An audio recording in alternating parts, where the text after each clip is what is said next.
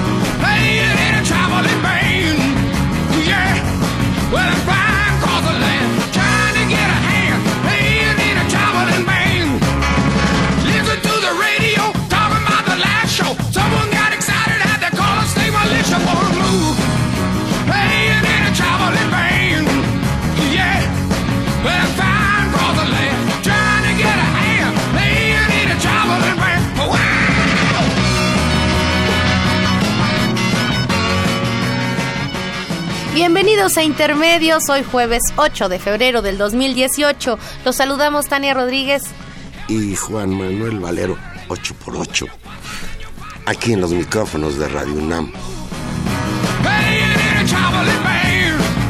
Ya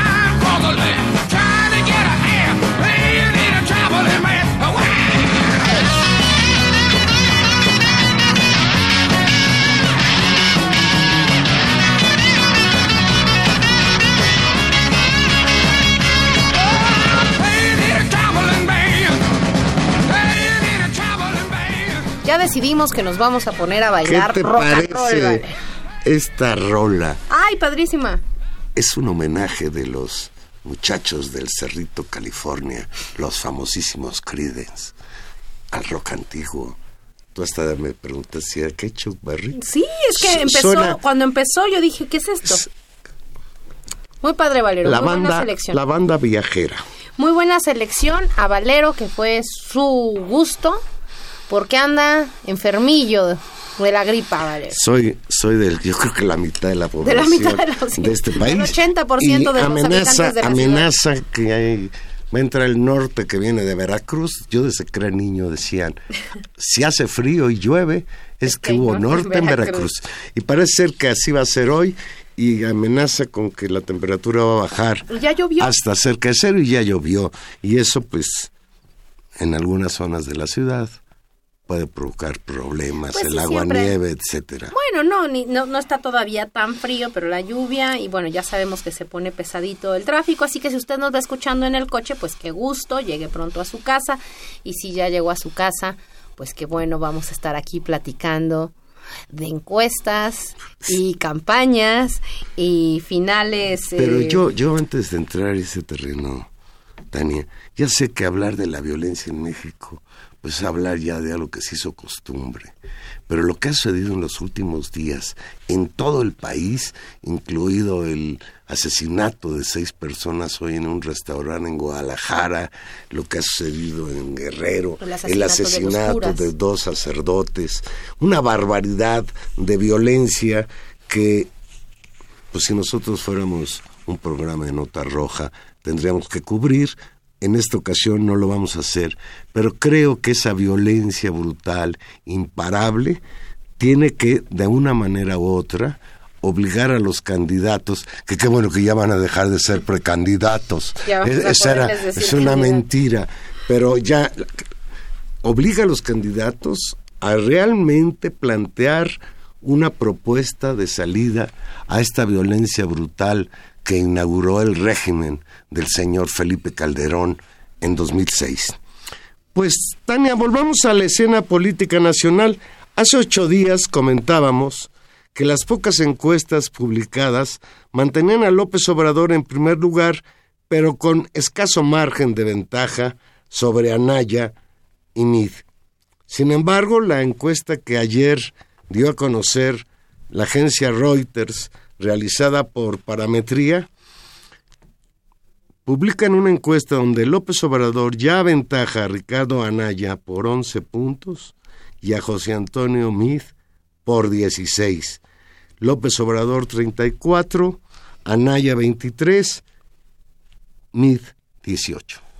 Sí, es, es, es muy impresionante. De acuerdo con parametría, el éxito del candidato de Morena radica en que ha prometido revisar miles de millones de dólares en contratos petroleros privados y eliminar la corrupción. AMLO también ha prometido invertir más en gasto social para beneficiar a los mexicanos, pero sin alterar la estabilidad macroeconómica. Ese es el diagnóstico que hace. Y, y yo concuerdo con él. El tema clave en esta campaña es la lucha contra la corrupción ya hay un hartazgo generalizado en la sociedad mexicana. Todos los días nos enteramos, nos acabamos de enterar, de enterar que el señor Videgaray le metió mano, mano amarilla al contrato con los chinos, que por fortuna se le cebó después del escandalazo de la Casa Blanca, porque los chinos estaban asociados con IGA, hasta donde recuerdo, y ahora se sabe que estuvo cabildeando, ayudándolos a presentar la mejor propuesta, el secretario de Hacienda en ese entonces. No, es, es, es muy importante. Y, y Valero, en serio que, que, la nota de hoy, porque además eh, estas, sobre todo la nota de Reuters, eh, ha habido notas también en el país, en diarios internacionales, donde, digamos, desde ese lugar llegan las encuestas y también se las da cobertura, donde en todos lados la nota es el candidato, digamos, es el reporte desde la prensa internacional, el candidato de la izquierda eh, aventaja por dos dígitos a su siguiente contendiente. Y esa es, esa es la nota uno, digamos. La nota dos, y es el candidato del PRI, está en tercer lugar. Y eso creo que también nos habla de un escenario político que se va delineando al término básicamente del proceso de las precampañas, es decir, donde lo menos para los dos partidos grandes, tanto para Morena como para el PRI, e incluso para Naya, tal vez Naya puede ser un poco más complicado porque sí tuvieron que arreglar, digamos, disputas con Moreno Valle, disputas con el propio Miguel Ángel Mancera en términos de la candidatura, pues las candidaturas iban muy firmes en términos de la publicidad, iban muy términos en términos de la comunicación, es los tres candidatos, Anaya, Mid y López Obrador, estaban ya definidos. Y lo que ha sucedido en esta primera fase de las campañas es que eh, no solamente se ha ratificado el primer lugar de López Obrador, sino que me parece se ha definido un tercer lugar para el candidato del PRI. La encuesta financiada y realizada por Parametría se hizo entre el 25 de enero y el 2 de febrero, en la cual participaron mil personas entrevistadas en sus hogares. El 14% respondió que no conocía o no podía elegir a un, a un candidato de la lista. En la elección del primero de julio en México, los candidatos independientes a la presidencia podrán llegar a las urnas por primera vez, un elemento que, de acuerdo con parametría, cambiará la dinámica de las campañas tradicionales. Esto lo dijo Francisco Abundis, el fundador de esta empresa encuestadora. Según datos del Instituto Nacional Electoral, hay tres aspirantes con posibilidades de obtener el registro como candidatos independientes. Pues ya sabemos quiénes son. Margarita Zavala, Expan, el Bronco, pues llegó como independiente a la gobernatura de Nuevo León, es un periodista de 30 años y el señor, mm, ahí se me va el nombre, el señor de Guerrero, hombre, ¿cómo se llama? Ah, Ríos Peter. Ríos Peter, perdón, Jaguar. Perdón, Jaguar.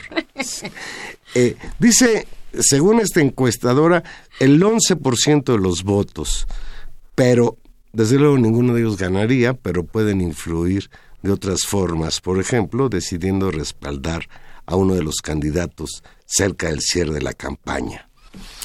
Para explicar esta elección tenemos que observar a estos tres actores. Es fundamental, agregó Abundis, no es que vayan a ser 12 puntos en bandeja para un candidato, pero supone que con la mitad de eso, esto ya es una elección mucho más cerrada. A ver, tenemos especulando con Abundis de parametría.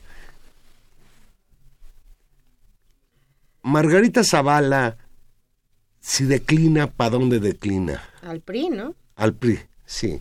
Yo creo que ya no hay reconciliación con el PAN. Al PRI. Ahora, el tema es que si le da votos al PRI, lo único que hace es emparejarle segundo con el PAN, entonces no hay ganancia.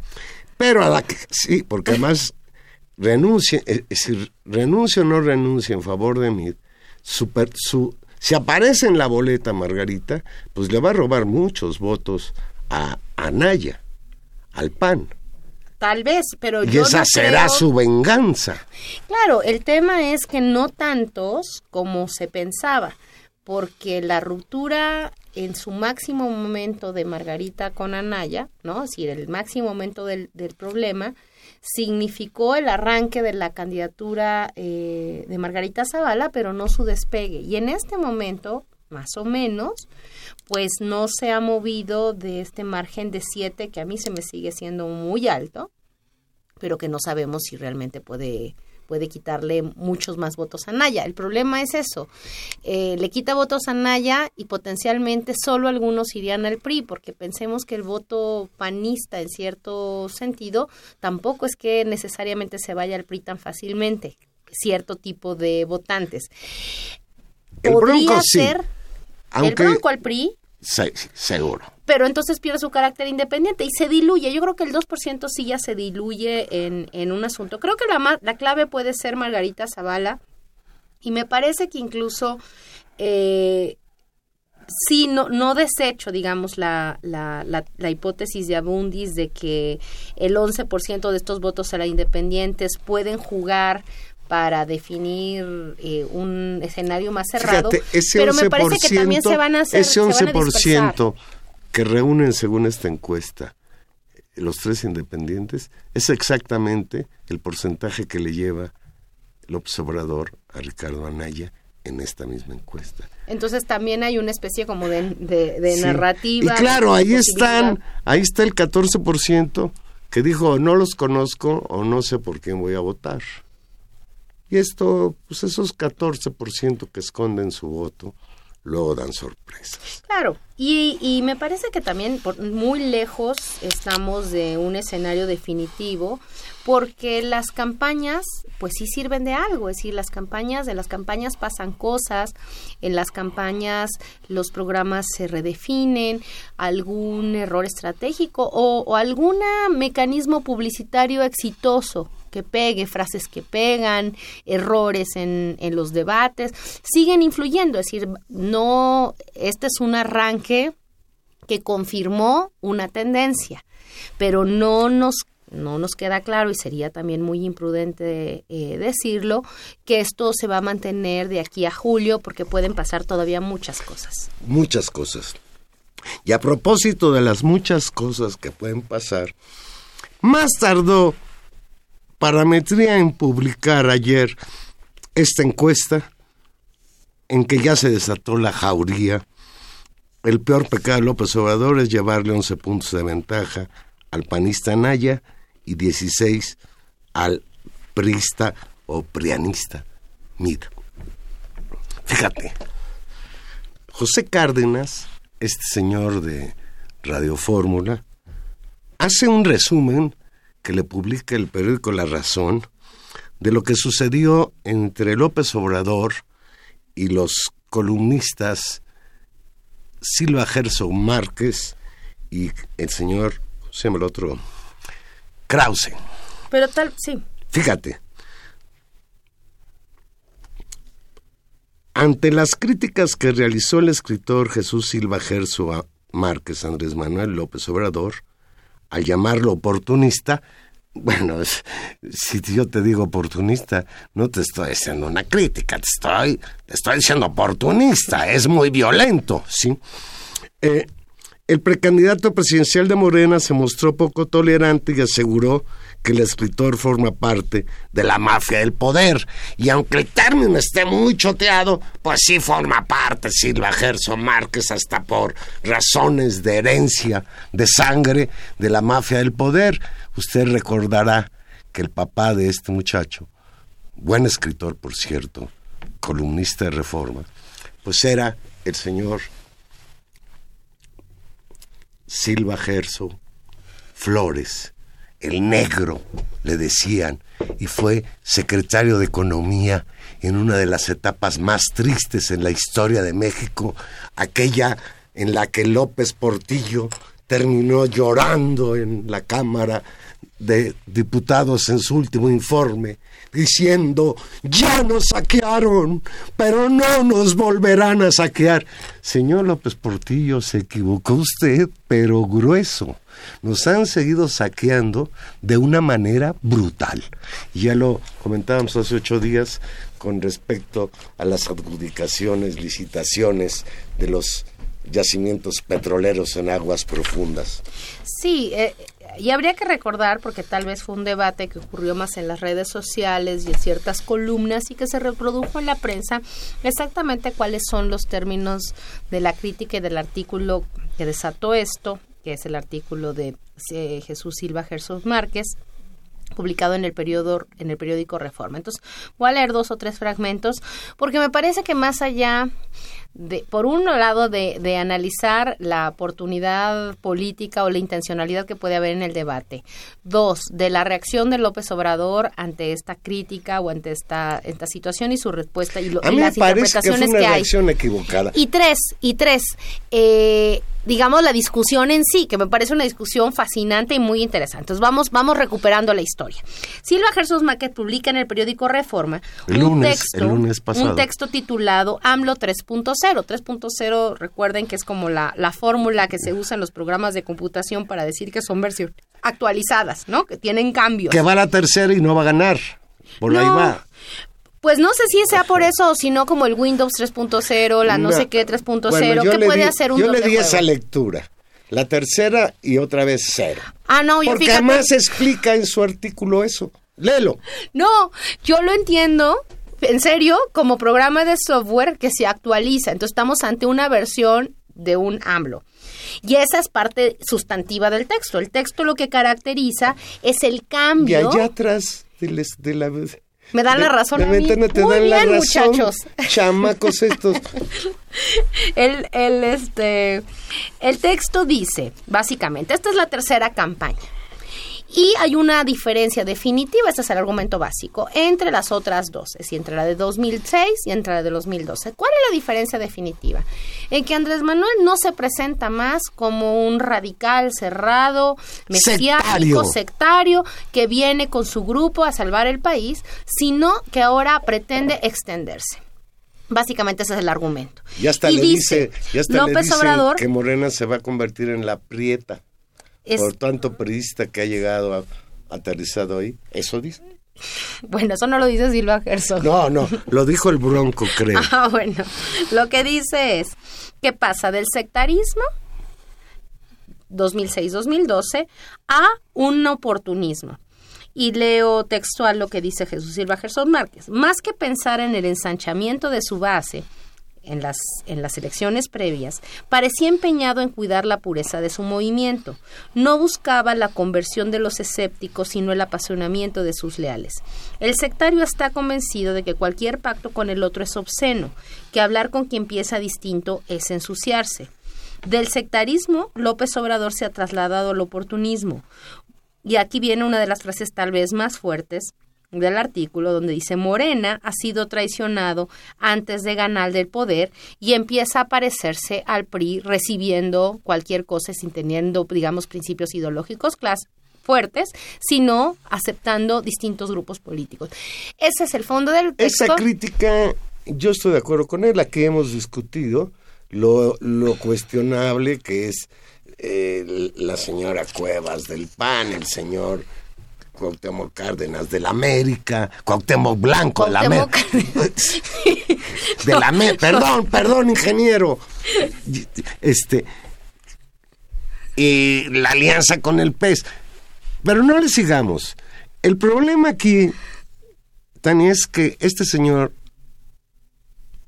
Silva Herzog, yo espero que publique dos artículos similares sobre el oportunismo del llamado Frente PAN-PRD y lo que significa que el PRD como partido esté aliado con la derecha.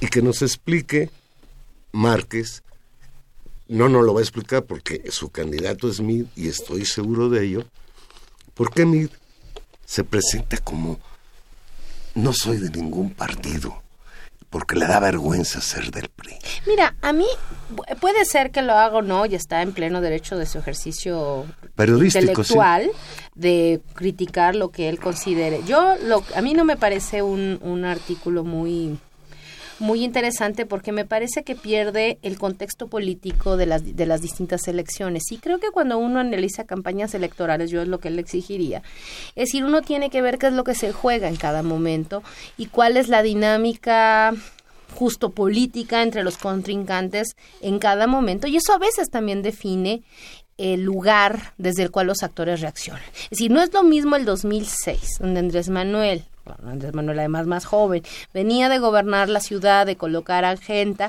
y de disputar pues una, una afrenta mayor que era la intentona de descalificación de su candidatura mediante el desafuero.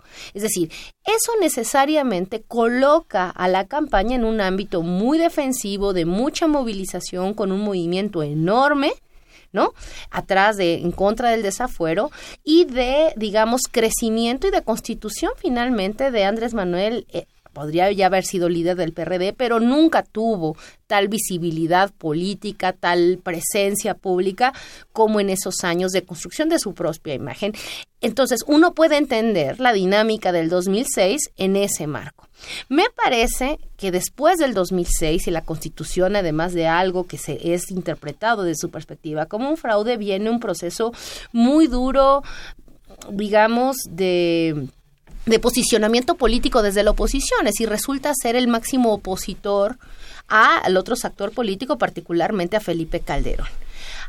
En el 2012 yo me parece que sí vimos un intento de Andrés Manuel de construir un discurso más abierto y más amplio, pero donde claramente la presencia del PRI llevó a otro lugar y creo que la candidatura nunca logró despegar a pesar de que las encuestas lo mantuvieron mucho más abajo de lo que realmente estuvo. Y el movimiento luego estudiantil, eh, la crítica a Peña Nieto y sus errores fueron colocando el tema y fueron colocando después de todo por una cercanía de seis puntos que fue como quedó la elección. Pero creo que en el 2006 el discurso de López Obrador sí fue ya de por sí mucho más, yo diría, moderado y incluso jugó un poco con esta idea de paz y amor, no jugó eh, tan fuerte. Entonces creo que también hay un error en el cálculo de este proceso, digamos, de moderación del personaje y de ampliación de la alianza. En este momento, me parece que hay un elemento adicional. Es decir, que es un poco lo que hablábamos hace ocho días con respecto a ¿Qué es lo que se juega en esta elección? Esta elección se juega un proyecto de país, sí, pero un proyecto de país en términos de reformas, de echar andar o casi de estabilidad, de una especie de crisis de gobernabilidad general con respecto a la corrupción y del estado de violencia.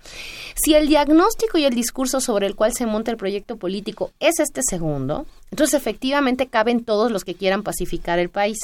Si el diagnóstico se abre en función de eh, reformas neoliberales, no neoliberales, la mafia en el poder, es decir, todos los que no sean mafia en el poder caben.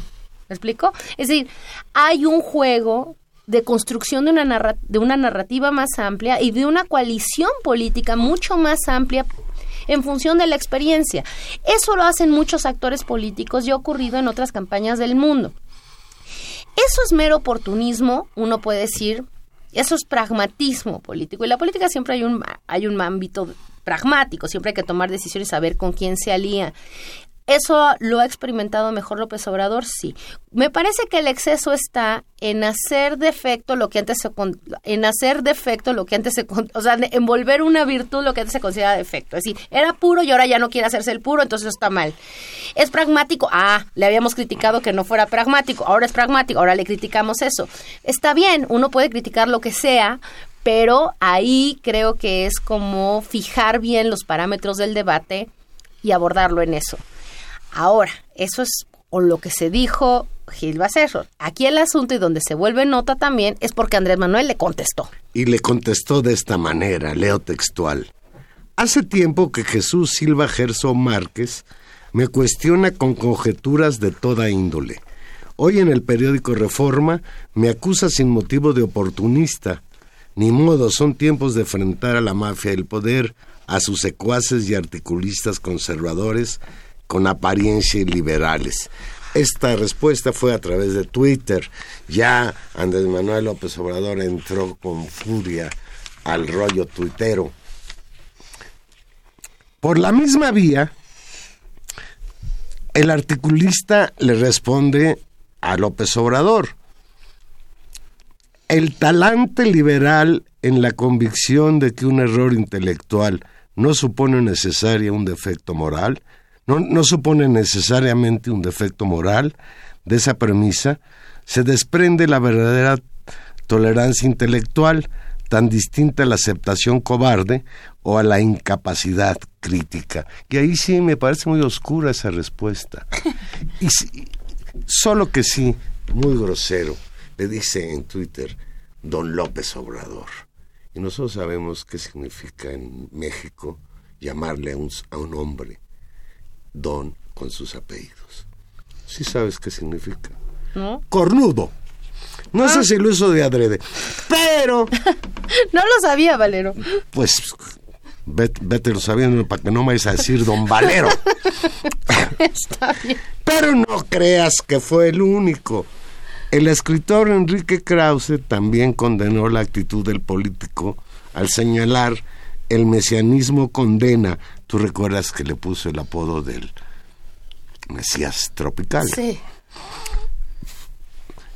El mesianismo condena, el liberalismo debate y le, y le pidió encontrar el espacio para debatir, pero nuevamente López Obrador respondió ante lo que consideró un ataque. Cita.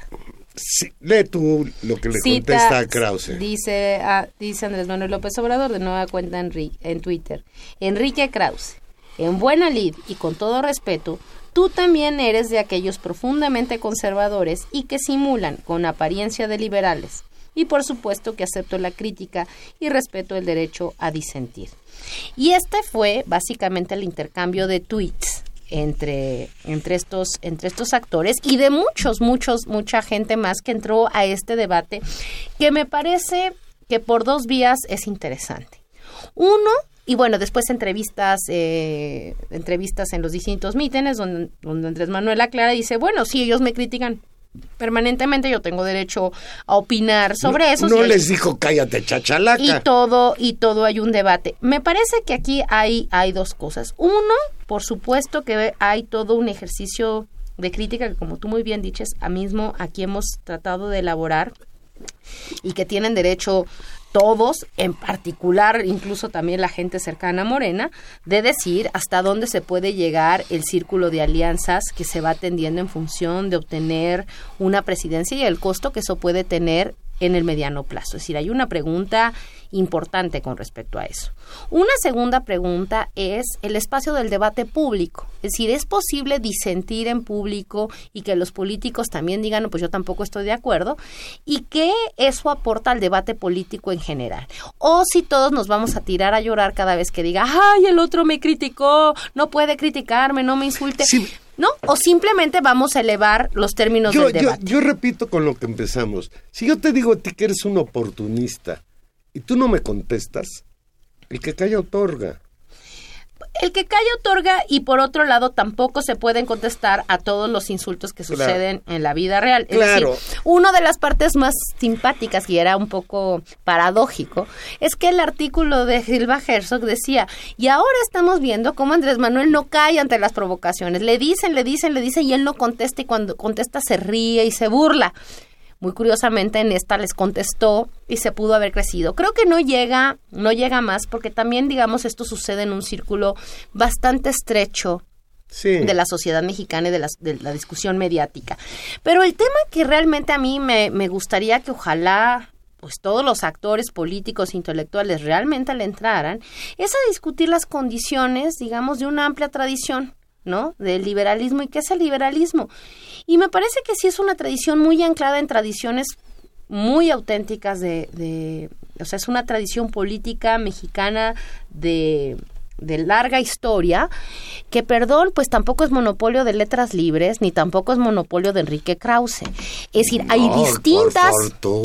Hay distintas... El liberalismo me recuerda a Juárez, a la reforma, a la separación de la iglesia y el Estado. Al nigromante. Al nigromante. Incluso en sus versiones, en sus versiones más radicales, en su versión radical es la conclusión, la, versión radical del liberalismo recae incluso en los Flores Magón, que tiene el Partido Liberal. Es decir, ¿de qué estamos hablando cuando estamos hablando de eso? Y cuando en el debate está digamos, de dónde viene, y eso también creo que es muy importante en el contexto eh, muy digamos, absolutamente falso, de, fake news, de la intervención extranjera y del origen de los proyectos políticos. Es decir, esto es una importación de Venezuela, viene de Rusia. Es decir, ¿de dónde viene esta tradición de pensar el Estado mexicano como un Estado que debe garantizar derechos sociales? Esa idea esa idea viene desde el siglo XIX y ha sido una tarea permanente, no solamente de un sector importante de la intelectualidad de, de los políticos mexicanos, sino también de las luchas de los sectores populares de este país que se han identificado con ese programa. Entonces, ¿quiénes son los liberales? ¿Y qué es un programa liberal cuando lo pensamos en México, que muy lejos está de ser el liberalismo a la norteamericana o de ser el liberalismo a la versión no liberal? Que simplemente identifica liberal con defensa de la propiedad privada y el Estado de Derecho. Creo que estamos en una discusión interesantísima. un día hay que invitar al maestro Lorenzo Meyer, extraordinario historiador, que de eso sabe muchísimo, y, y recordé a Lorenzo Meyer porque le leí un artículo buenísimo en donde dice, caray, ahora resulta que quienes nos hablan de la injerencia de los rusos en México son el secretario de Estado de Estados Unidos en una abierta injerencia. Pero eso no es injerencia, es el destino manifiesto. El mundo para los Estados Unidos. Vamos a hacer una pausa y aquí regresamos.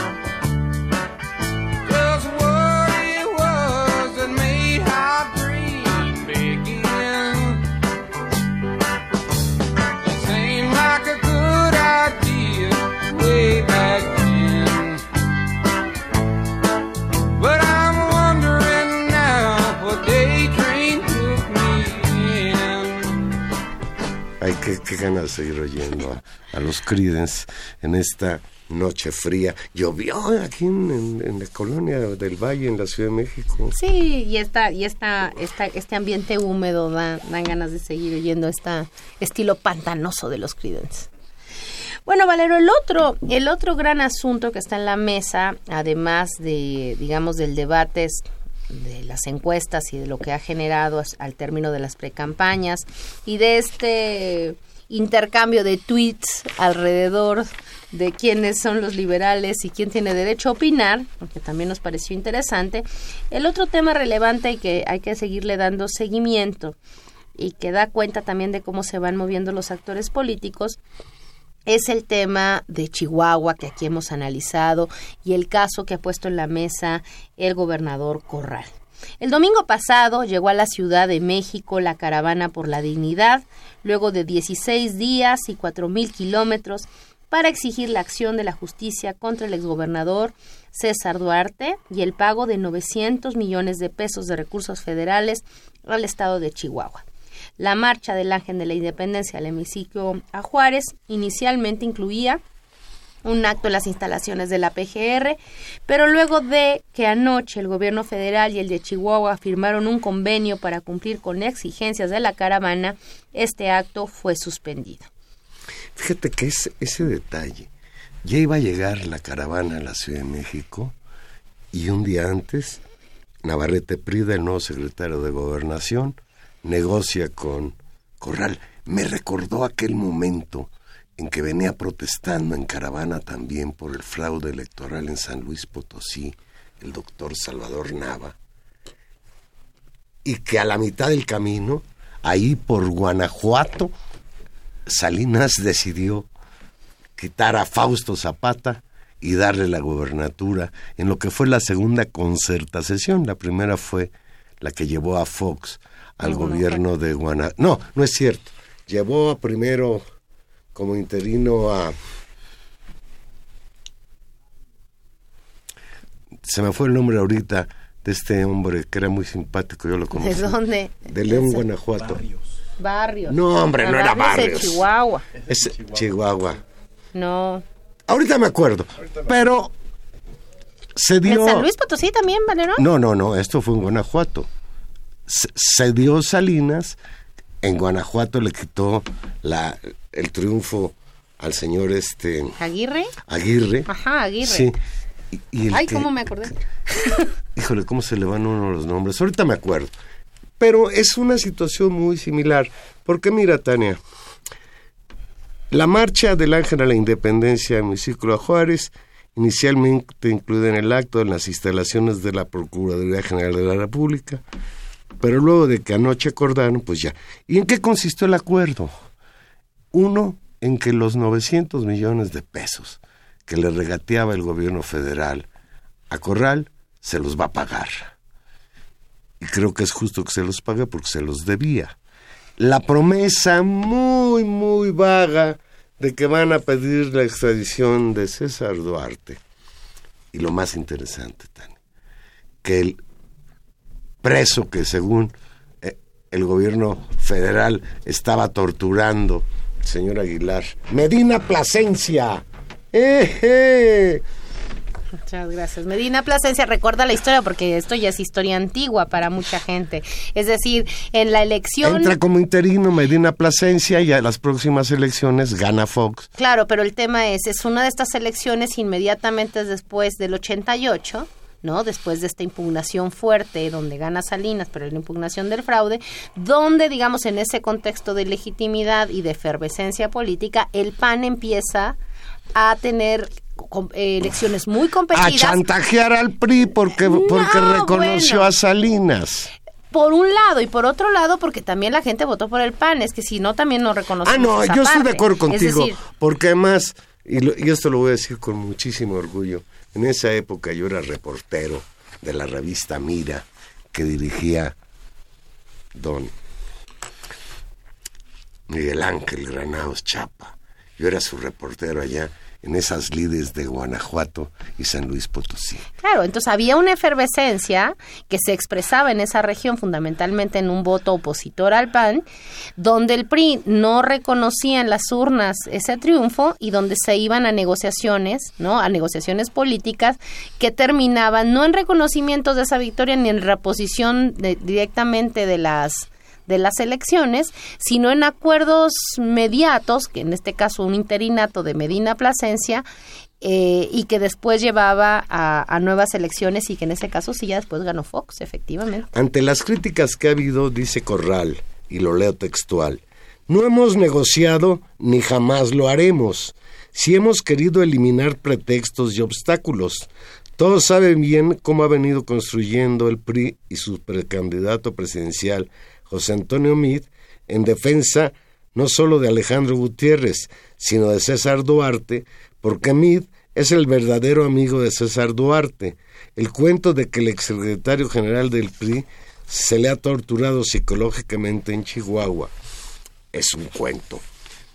Pero acepta que lo cambien de penal y donde todavía yo no tengo mucha claridad, ya hay algunos eh, críticos señalan es que se le va de, las manos a la Fiscalía de Chihuahua la investigación y quedará en manos de la PGR, lo cual significa que los coludidos entre ellos Malio Fabio Beltrones, el propio Videgaray, pues jamás les va a llegar el agua a los aparejos.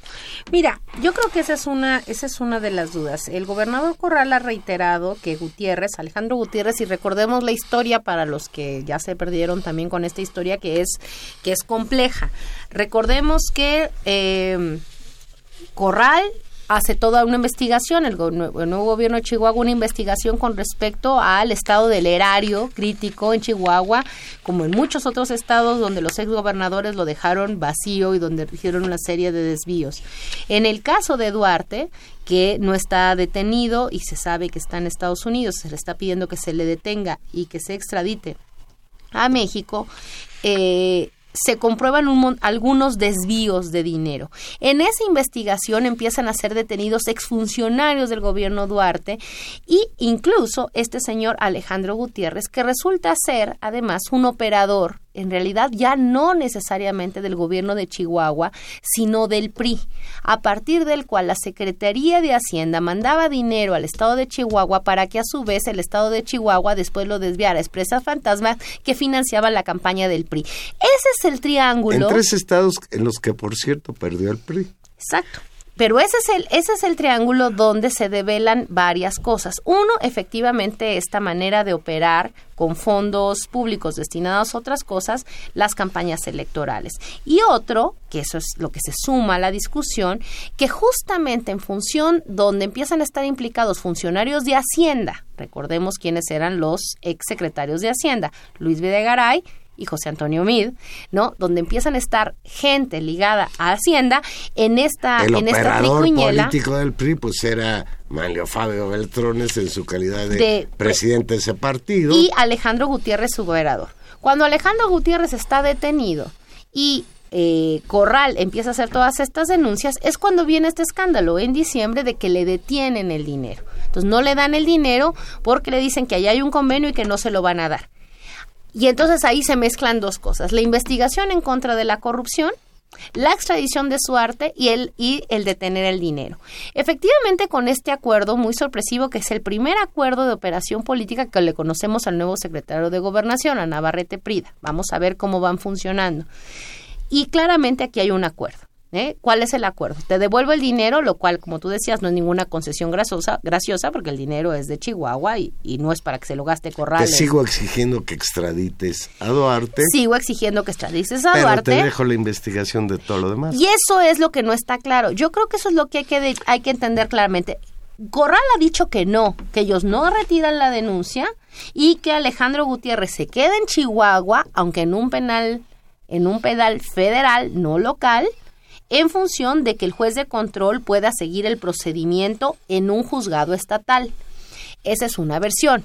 Eso es lo que ha señalado Corral. Corral no ha dicho, bueno, hay otra parte de la investigación, y eso sí también hay que decirlo, que los delitos de orden electoral Perdón, es que no los investigan los gobiernos estatales. Los tendría que, por un lado, en desvío de recursos públicos de la Secretaría de Hacienda, tendría que ser la PGR. Y dos, lo que tiene que ver con delitos federales, pues lo tiene que investigar la FEPADE. Y ahí es donde no hemos visto que eh, se estén moviendo las cosas. Y ni se van a mover. Dice Adriana Martínez que nos llama de Naucalpan. Con esos arreglos en lo oscurito entre Corral y Navarrete, se demuestra que PAN y PRI son lo mismo y siempre llegan a acuerdos. La campaña de Anaya es otra gran mentira.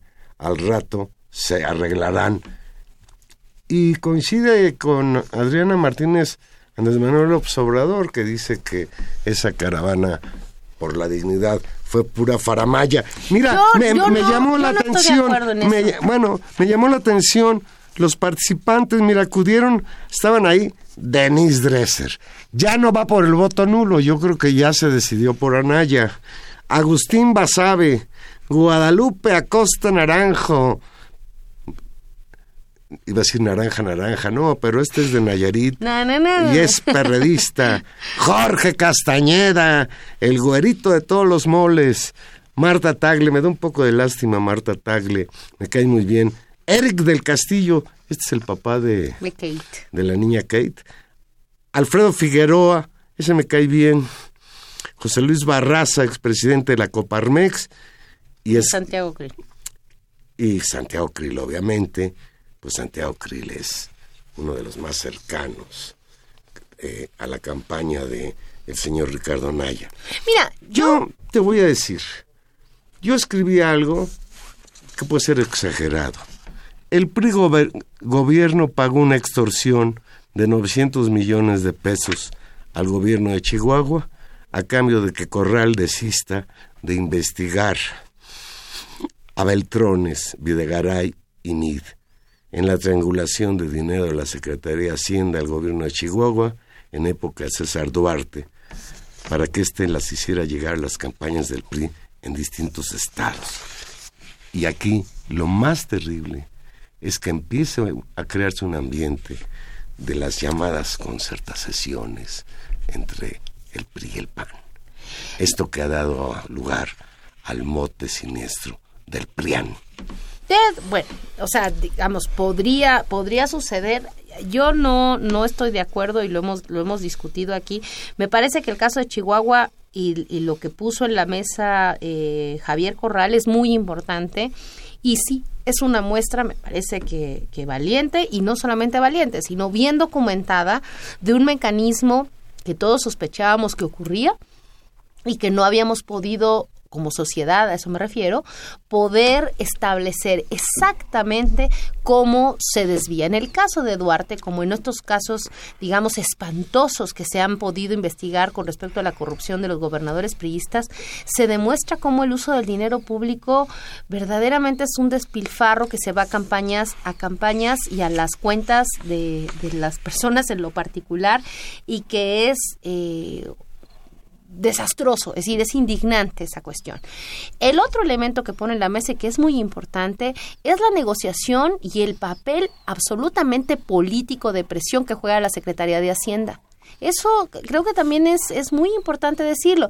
Y es muy importante decirlo porque quien está de candidato del PRI es justamente un exsecretario de Hacienda, un exsecretario de Hacienda que Que permanentemente no tiene cola que le pisen, Bueno. dijo ayer. que permanentemente en su mesa pasan este tipo de negociaciones políticas con respecto a dinero que es para los estados y que resulta ser negociado en términos políticos. A mí eso me parece muy importante. Yo no sé si esto significa que se desistan, que se desistan de la investigación o no. Yo creo que ahí vamos a ver el tamaño de Corral y el tamaño también del compromiso finalmente de ambición política que puede tener Anaya en construir su propia candidatura con estos puntos de ventaja que ya lo colocan en un segundo lugar y que podrían disputar si a- de verdad tomar en serio la bandera de la corrupción. Me parece que Pero no, ahí hay un no, camino. No creo que la pueda tomar porque este domingo la revista Proceso en la portada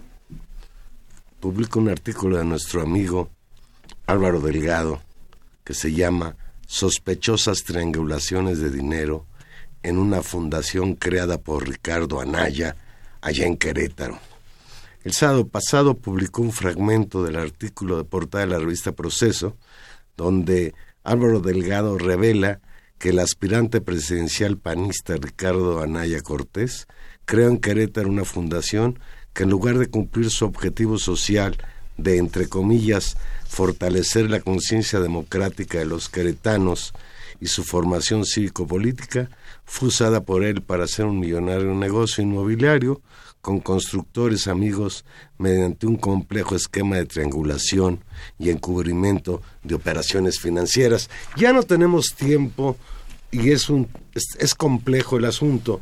Quizás en ocho días invitamos O tal a vez, digamos, Delgado y- a que nos explique este por asuntín. un, por un lado es una, una fundación que se arma en- para a partir de la necesidad de construir un edificio, es un terreno, se recibe, se construye un edificio y entonces eso después se vende en más dinero y de ahí hay un, hay un beneficio económico que eh, Anaya, y eso hay que decirlo para completar la información y, ser correctos en, en, en este sentido, Ricardo Anaya ha señalado de manera reiterada que... Eh, que no niega nada recibió, claro, él dice la, la fundación funcionó así y se hizo efectivamente para hacer un negocio de eh, 7 millones de pesos. Y aclara, yo no recibí absolutamente ningún beneficio personal y económico de estas actividades de la fundación y señala que este reportaje y la información asociada a él forma parte de una guerra sucia. Dicen, la guerra sucia no nos va a detener, el PRI está desesperado y ya no sabe qué hacer para levantar la campaña en ruinas de su precandidato. Dice, el único activo de esta fundación era el inmueble referido, que se encontraba en proceso de construcción y los pasivos eran las deudas producto de préstamos obtenidos para su edificación y señala una serie de datos en el cual dice, yo no recibí ningún dinero y por eso no está ni declaración y por eso no hay nada que ocultar ahí.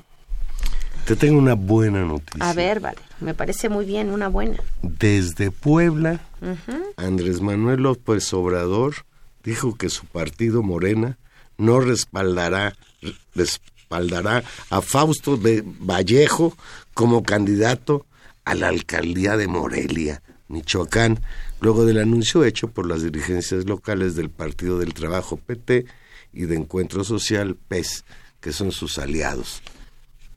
Dice, luego de ser cuestionado de por qué dos de los partidos que integran la coalición Juntos Haremos Historia respaldan la candidatura del exgobernador de Michoacán a la alcaldía de Morelia, López Obrador, pues lo que contestó es que pues que se los, se los pregunten a ellos, que ellos expliquen por qué su candidato a Morelia es Fausto Vallejo. Por cierto, hoy escuché a Fausto Vallejo en una entrevista, le pidió una réplica a la señora esta Merker y se defendió. ¿Cómo? Porque las dos acusaciones más graves en su contra es que su secretario de gobierno después gobernador está en la cárcel está en la cárcel y que y su hijo Estaba reunido con se la fotografiaba con la tuta joyitas, cosas pequeñas. Pero me dio mucha risa porque le dijo, oiga señorita, le dijo señorita Denise, le dijo, usted nomás anda inventando cosas como lo de Frida Sofía, entonces se no, quedó, sí, no, incluso se le, dijo, quedó si tuviera, le dijo, si tuviera un poquito de vergüenza, ya también hubiera renunciado. Sí, no, muy duro, muy duro en su respuesta. Eh, fue Dicen una los que dura. Que en realidad en Morelia el señor este Fausto Vallejo sí tiene mucha popularidad, ya fue incluso presidente municipal de Morelia. Entonces, pues, a mí lo que me da mucho gusto es que en esta ocasión Andrés Manuel López Obrador sí se haya deslindado porque, ay, nanita, qué miedo con Fausto Vallejo y el recuerdo de lo que fue aquella guerra sanguinaria contra los En Michoacán. en Michoacán. Que por cierto, después entró este señor que me cae muy bien, ¿cómo se llama? Era uno de los líderes de los Hipólito Mora. Hipólito Mora que lo entrevistó. Yo creo que necesitaba aliados y, y- y le falló porque Hipólito Mora le dijo que él tenía muy buena relación con Fausto Vallejo. Y aunque, bueno, estaban los dos antecedentes de la amistad con la tuta y las relaciones con el narco de Reina, pues él no podía hablar nada en contra de Fausto Vallejo. Lo que evidencia esa, esa situación más allá que, que bueno que, que Fausto Vallejo no es un esté- circo la política no esté- mexicana. Por un lado es un circo la política mexicana y por otro lado es que, o sea, si efectivamente alguien en ese en Morelia puede votar por él, es que no solamente es un circo la política mexicana, es que las cosas abajo, es que la- las relaciones sociales, la sociedad está eh, ese es un proceso muy complejo lo que está sucediendo. Y es ahí desde donde uno puede entender, sobre todo cuando uno ve el contexto de Michoacán o cuando uno ve lo que está pasando en Guerrero alrededor de lo que empezamos, del asesinato de los curas y de, y de todo el entramado de relaciones sociales entre distintos grupos, cuando uno ve de qué tamaño es este problema, cómo vamos a tener que hacer un esfuerzo como sociedad para resolver simplemente es que no hay una frontera entre unos buenos, unos malos, unos más o menos, unos que han hecho unas cosas y otros que no. Es que vamos, se va a tener que enfrentar ese problema de una manera más compleja, más global, con muchos mecanismos, porque son muchos nudos los que se tienen que Nos vamos con un coscorrón que nos da Claudia López, que nos llamó de Benito Juárez. Hablan de los independientes, pero ¿por qué no hablan de Marichuy?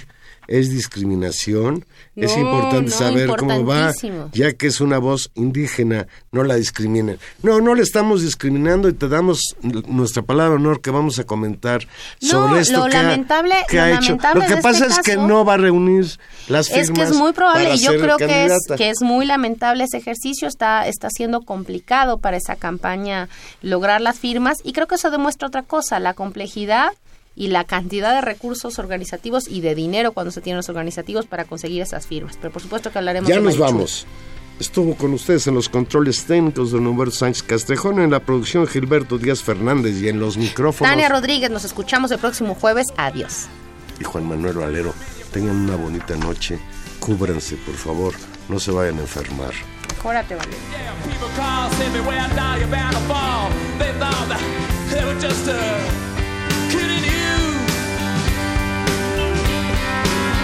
you used to laugh about.